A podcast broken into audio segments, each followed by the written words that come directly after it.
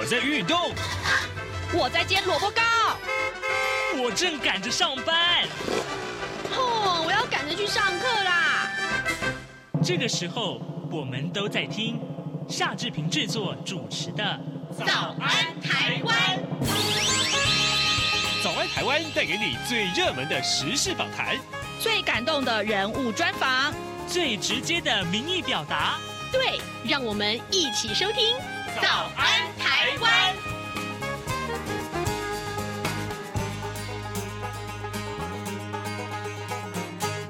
安台湾，我是夏志平。今天是二零二三年的六月二十二号，星期四。从今天开始呢，有一连四天的端午节假期，想必您一定是计划好要到处走走，或是出国去旅行。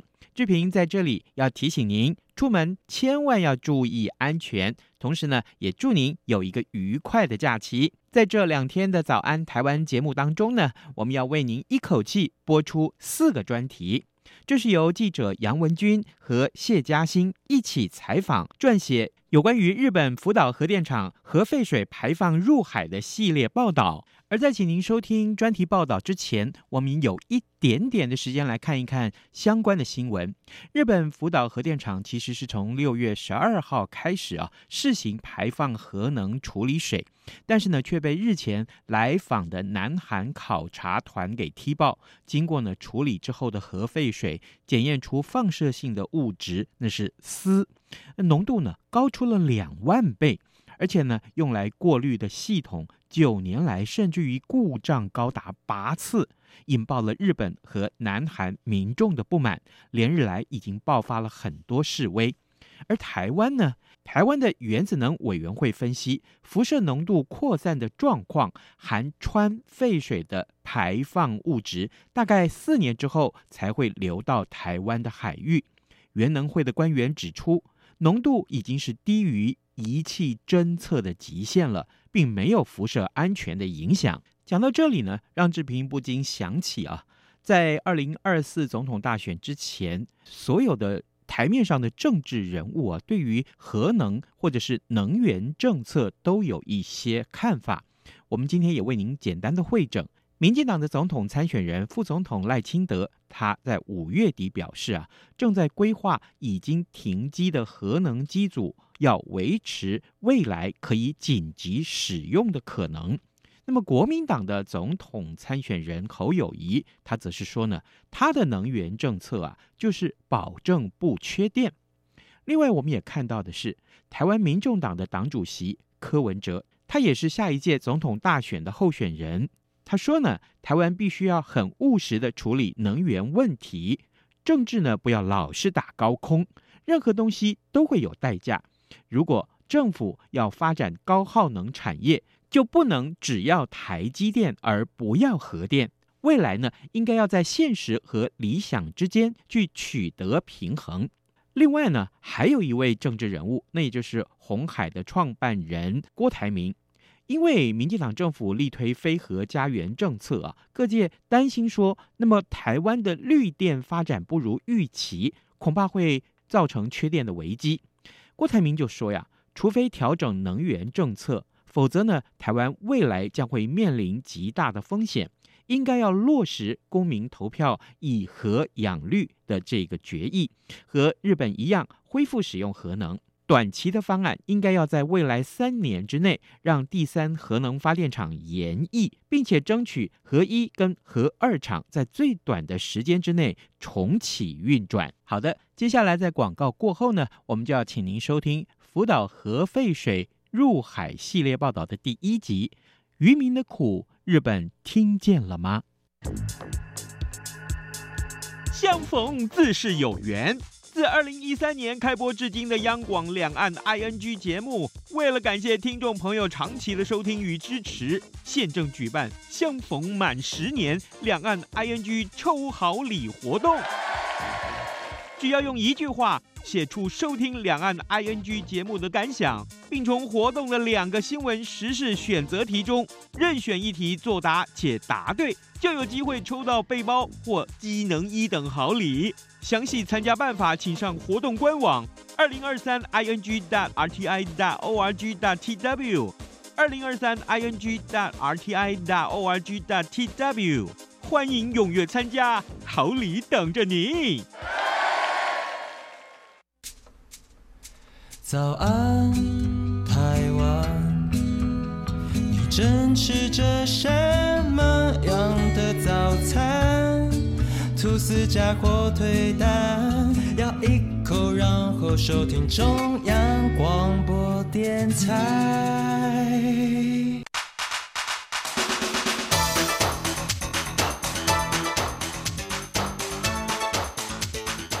专题报道。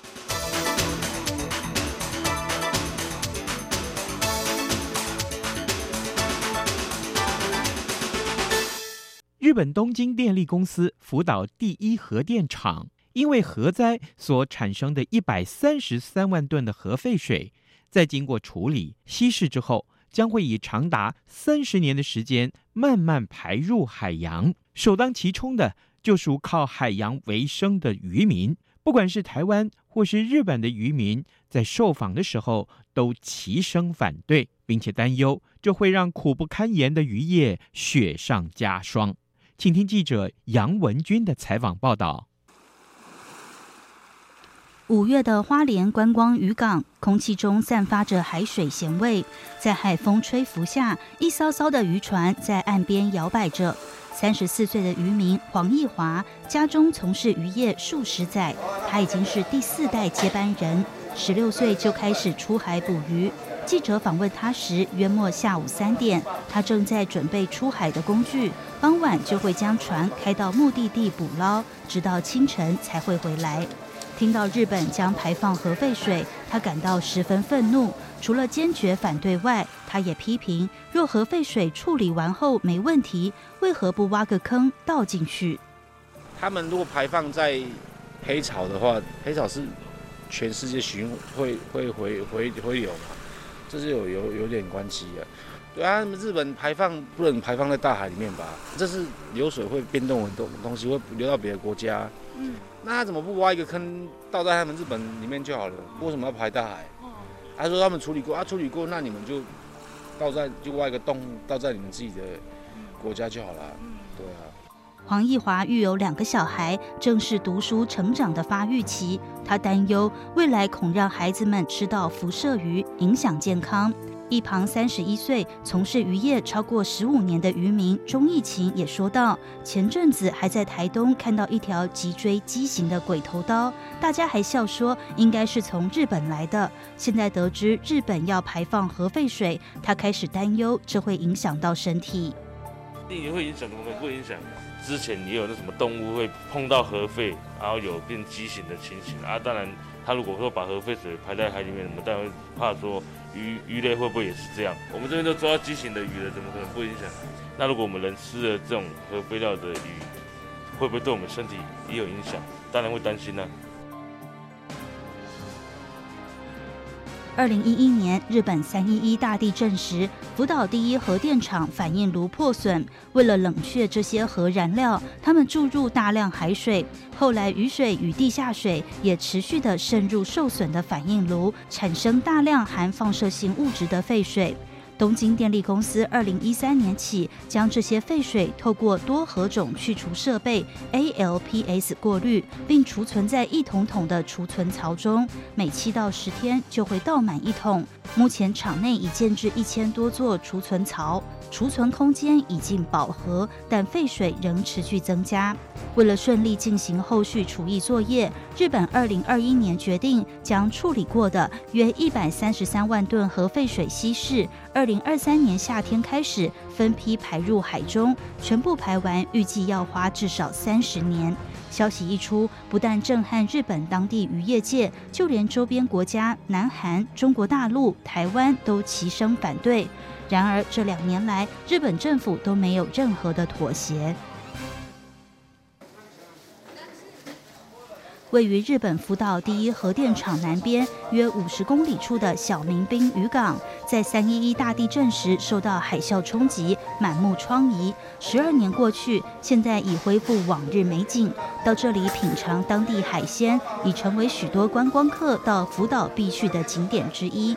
从事贩鱼工作超过二十年的小民兵机船抵翼网渔会事务所理事柳孝之，在听到我们的来意后，欣然接受采访。他直言，若和三一一大地震前相比，现在水产品销售情况只恢复不到两成。就算已经确认这些鱼都是安全的，但消费者仍不愿购买。现在又要排放核处理水，他非常担心会再次遭受波及。我非常担心，最让我担心的是，这种经过处理的水是否会让消费者接受福岛的鱼？因为地震发生后，即便贩售确认过安全性的鱼，销路却很差。我们称这是无端的声誉受损。现在我非常担心会再次受到池鱼之殃。东京电力公司为了证明排放这些处理水不会影响到渔业，他们将稀释过的 ALPS 处理水拿去养当地特产比目鱼跟鲍鱼，并向台湾核能管制单位行政院原子能委员会说，到目前为止，比目鱼的生长状况、死亡率、发病率等都跟一般海水饲养的状况一致。他们为此还架设全天候二十四小时的 YouTube 直播。不过，记者实际观看后发现直播画面模糊，相关报告也只停留在二零二三年二月就没再更新。且最新报告的内容第一页就写着，在二零二二年十月二十五日至二零二三年二月十八日期间，有十九只鲍鱼死于普通海水，四十一只鲍鱼死于稀释后的 ALPS 处理水。也就是说，鲍鱼在稀释排放入海的核废水中，死亡率比一般海水多一倍。虽然日本专家强调鲍鱼是死于运输或清洁，而非疾病，但柳孝之人批评这样的试验不能完全消除他们的疑虑。我的疑虑没有被完全消除，因为实验的数量并不多，时间也不长。你知道，如果要对我们的鱼有什么影响，应该要长期观察才知道真正的影响。例如，鱼的寿命是多少，或者与正常鱼相比，生殖功能是否有任何变化？你只有在那个长期观察后，才能得到明确答案。但那时废水已经排出去了，即使那时才知道有问题，也很难再亡羊补牢了。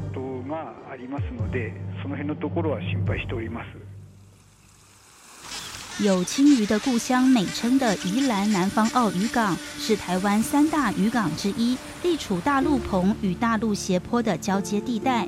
由于先天地理条件优良，所以渔获量非常丰富，青鱼产量为全台第一，一年产值高达新台币三十亿元。宜兰苏澳渔会理事长蔡清源担忧，只要日本一排放核废水，不止青鱼，所有太平洋的鱼都会受影响。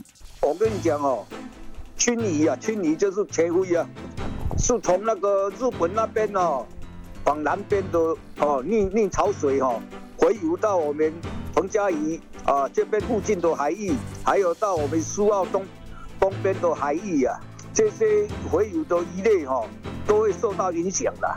嗯，还有每一年的那个黑尾鱼啊，黄鳍尾鱼啊。他们的那个防止的那个洄游的的那个区域啊，也是从日本这边，然后到美国、加拿大哦沿沿岸这边，然后顺时钟到那个赤道这边哦，然后再黑顺着黑潮经过菲律宾到我们苏澳外海这边，是那个产卵了，鲜鱼就丢了哦。哦。啊，鲜鱼好了后，再鱼苗。啊，到这哦，这幼鱼拢一定会到经过日本海域去，哦，啊，去顺着咱这太平洋的诶沿沿岸岛国吼去洄游啦，啊，这这一定吼，迄迄位鱼哦，啊，甲一寡旗鱼啦吼，哦，甲鬼头刀啦吼，这哦，这种鱼啊，拢会会受到呃污染就对啦。根据农委会渔业署的统整，由于日本处理过的核废水排放后，可能随着洋流扩散。目前在相关海域作业的台湾远洋和沿近海渔船捕捞的鱼种包括秋刀鱼、赤鱿、尾类、旗鱼类、鲨鱼类、鬼头刀、青身、白带鱼、乌鱼、锁管等十大重要经济物种。花莲区渔会总干事林俊吉指出，花莲观光渔港是以近海渔业为主，这两年渔获量是断崖式的下滑，渔民收入已经大不如前，研判是与地球暖化有关。若日本再排放核废水，大家不敢买鱼了，这恐让苦不堪言的渔业雪上加霜。因为这个的话，影响最大的话就是渔民了，渔民是最受影响的。你如果说大大家都不买鱼的话，然后再低一点。不买就算了，而且鱼的价格一定会往下降啊！本来现在的渔业资源就已经慢慢就枯竭了，然后再加上，然后出去就抓，已经抓没有什么什么鱼了，然后再来鱼的价钱又低，又又没人买鱼的话，那他们以后怎么办？怎么过日子？地球表面有百分之七十的面积是海水，有超过十亿人靠海洋为生，也有超过二十六万种不同物种生活在海洋之中。若稍有差池，代价会是什么？渔民的担忧，还有民众对核废水的恐惧，恐怕这三十年都无法消除。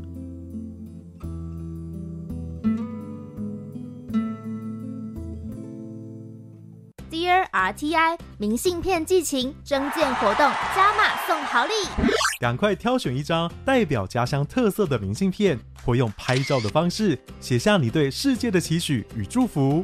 加码好礼第一重，即日起到六月二十五号为止，只要先将你要寄出的明信片拍照，并且 email 寄到活动信箱 d e a r r t i at gmail dot com。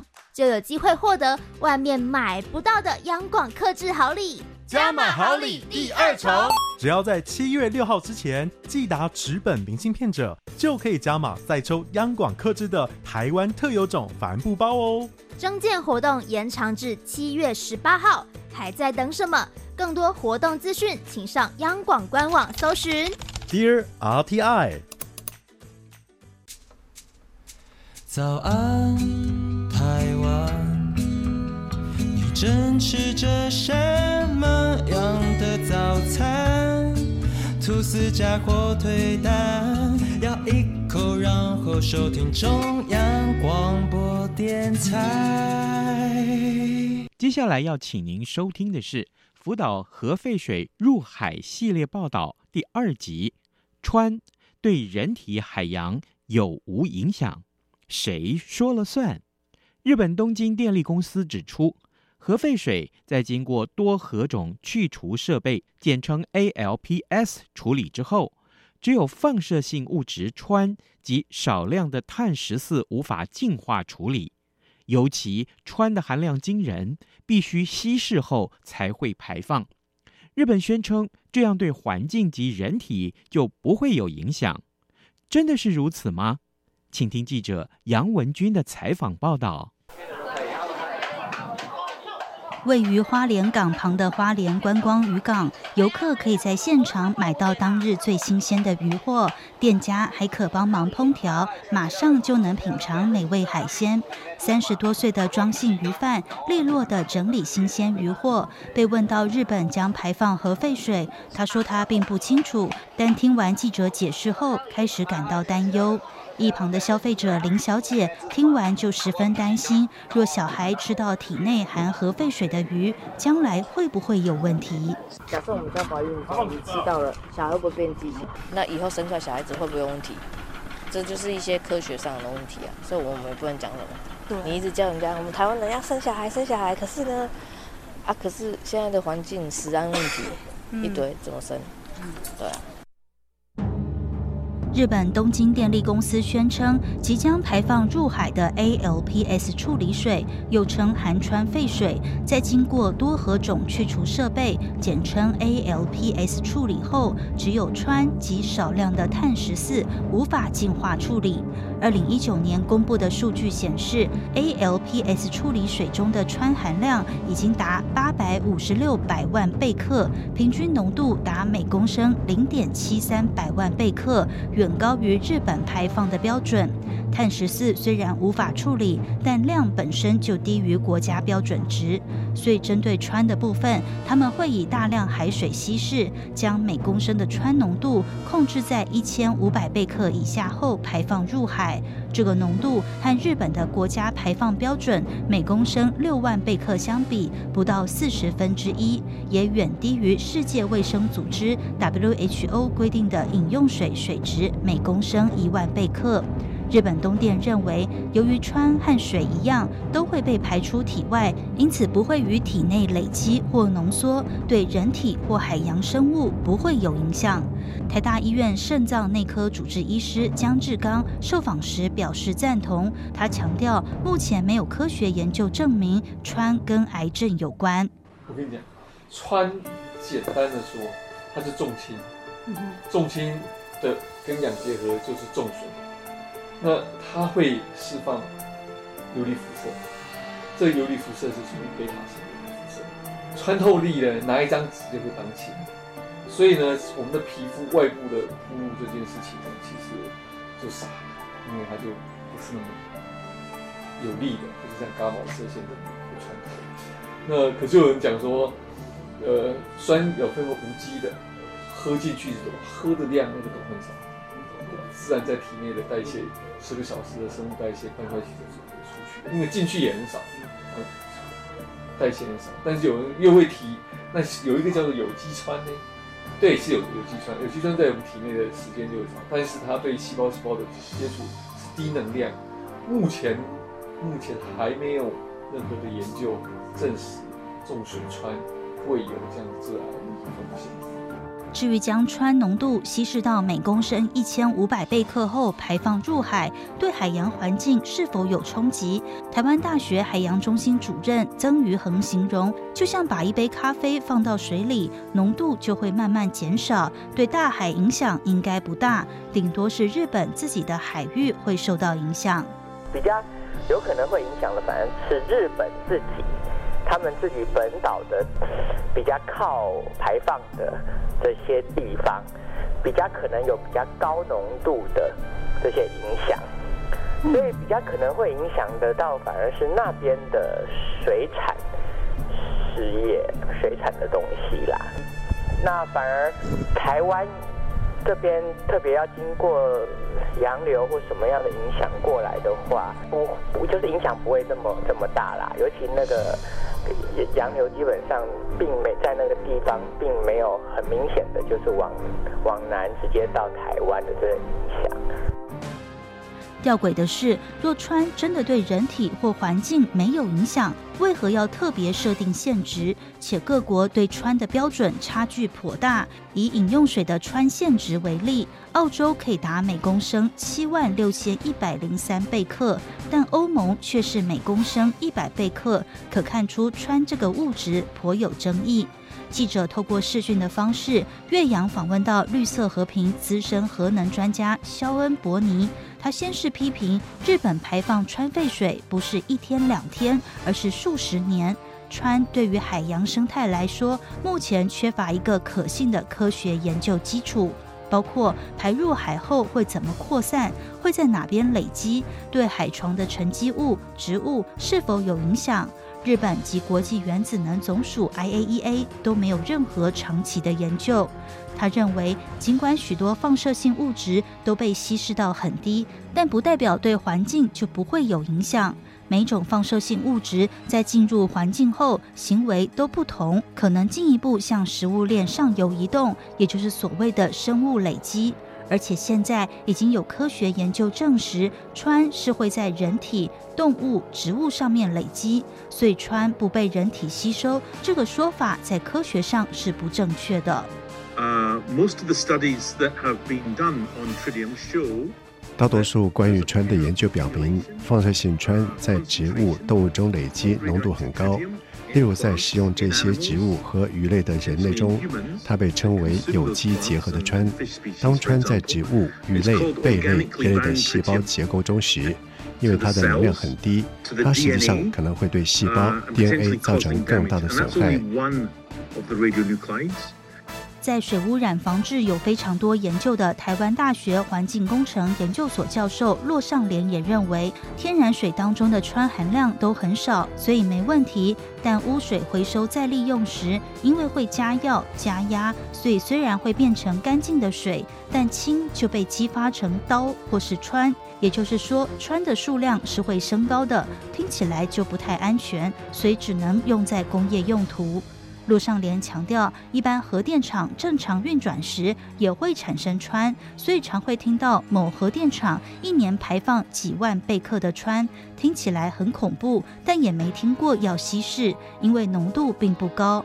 而日本这次要排放的核废水跟一般正常运转时的核废水不同，这些冷却水是为了挽救熔掉的核子反应炉，也就是核灾害、核事变所做的紧急措施，相对风险当然很高。就是到目前来讲的话，啊，我们的呃处理的技术是针对这个氚还有碳十四是拿不掉的，啊，但是其他的很多的。核啊，核种啊等等，也不是百分之百啊完全拿掉啊，所以这个才是比较令人担心的。根据日本东电提供的报告，目前厂内储存的放射性污水都是已经经过第一次 ALPS 设备处理。约有百分之七十尚未符合排放标准，因此会再进行第二次 ALPS 设备处理，以符合法规的排放标准。这些污水中的放射性物质，除了前面提到的氚及碳十四外，还有鍶九十、乙九十、锚一零六、老一零六、T 一二五、D 一二五 M、点一二九、色一三五、色一三七、背一三七 M。孤六十等，日本东电承诺，除了将进行净化处理，使浓度降至管制标准值以下外，更将加以稀释到一百倍以上，因此浓度最终将降至管制标准值一百分之一以下的水准。只要能遵守此一管制标准，就能确保其对人体和环境安全无疑。不过，二零二二年七月，福岛第一核电厂曾发生处理水中鍶九十的活度超过日本排放标准的情形。东电公司在九月十五日发布此超标讯息，并于十月十七日公布调查原因，是 ALPS 设施中吸附塔的酸碱性改变所致。尽管主动公开放射性物质超标的讯息值得肯定，但也让许多专家担忧，每种放射性物质的半衰期都不同，有些甚至要上千年。若这些放射性物质进入人体，冲击就会比较大。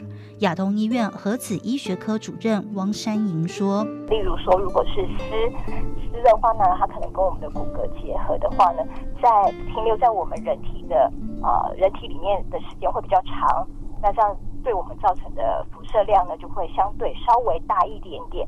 那不过这个也是要看浓度跟接触的呃形态啊，或是何种，这个就会有非常大的差异性。放射性物质无色无味，就算接触到超标的辐射，人们身体当下都不会有感觉。含氚废水排入海洋后，若不想吃到有疑虑的海鲜，民众该如何选择？海洋大学环境生物与渔业科学系教授兼学务长郑学渊建议，可以少吃洄游性鱼类，改吃定期性鱼类，并多喝水，加强代谢。西方人常说，The solution of pollution is dilution，意思是污染的解决方式就是稀释。在一九六二年出版的知名著作《寂静的春天》，作者瑞秋·卡森就警告，不是这么回事。在环境里面，很多小的不好的物质，它都有机会在生物链里面慢慢累积、浓缩，最后当然都是越大型的生物，活得越久的生物就会遭受到影响。和处理水排放后对人体及海洋会造成什么影响？这之中究竟谁是谁非，只能静待时间证明。